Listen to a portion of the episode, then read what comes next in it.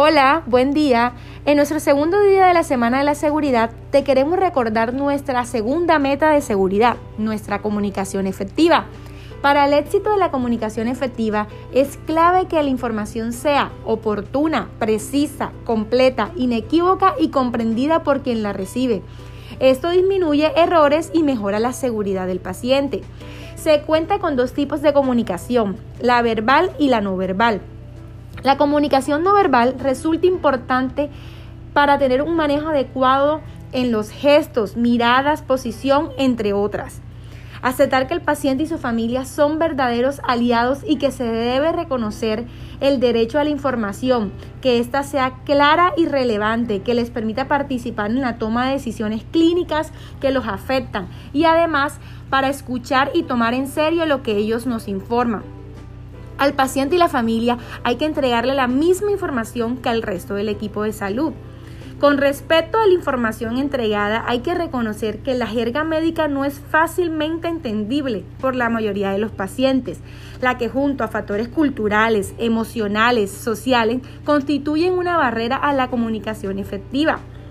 Para el uso de las herramientas tales como el Teachback, las tres preguntas han demostrado ser mecanismos efectivos para la mejora en la comunicación prestador-paciente y para incrementar la comprensión de las instrucciones por parte del paciente.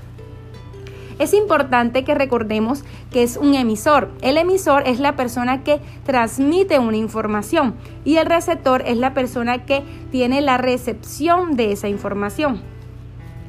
Teniendo en cuenta lo anterior, las órdenes verbales y los resultados críticos que se reportan telefónicamente dentro de la clínica deben seguir los siguientes pasos.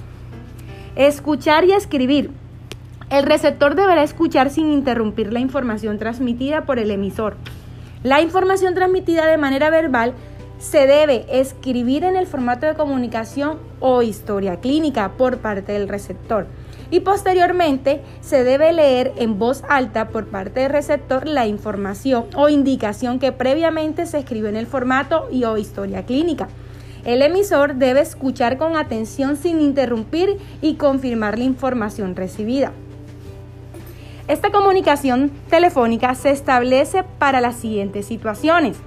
En caso de presentarse la necesidad de valoración de una especialidad, monopolio o escasa en el mercado, se puede implementar telemedicina que permite aclarar dudas con relación al manejo de paciente, dejando consignado y o documentado en nuestra historia clínica para casos de urgencias, para solicitud de citas, seguimiento a pacientes quirúrgicos y para confirmar asistencia de pacientes a cirugía y consulta externa. Y por último, para programación de citas.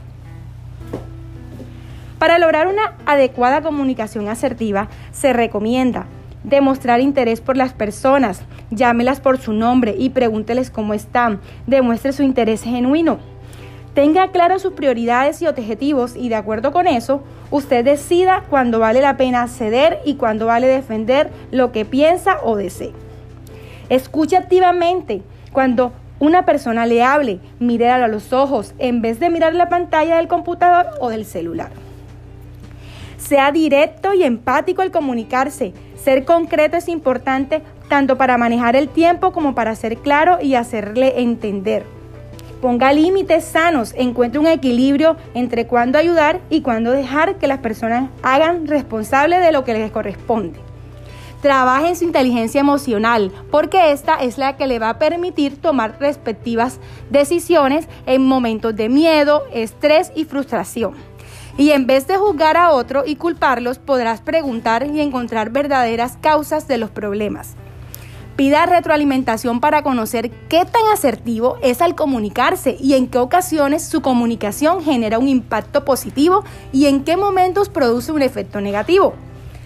Toda consulta médica debe ser registrada en un documento conocido como historia clínica, documento con valor legal, educacional, informativo y científico, donde consta el proceder del profesional médico.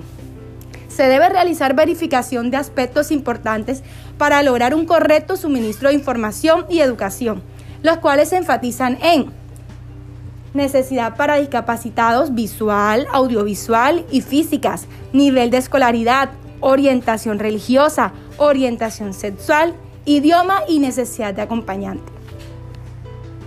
Recuerde que comunicar es mucho más que informar.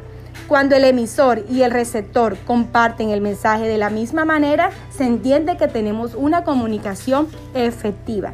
Buenas tardes.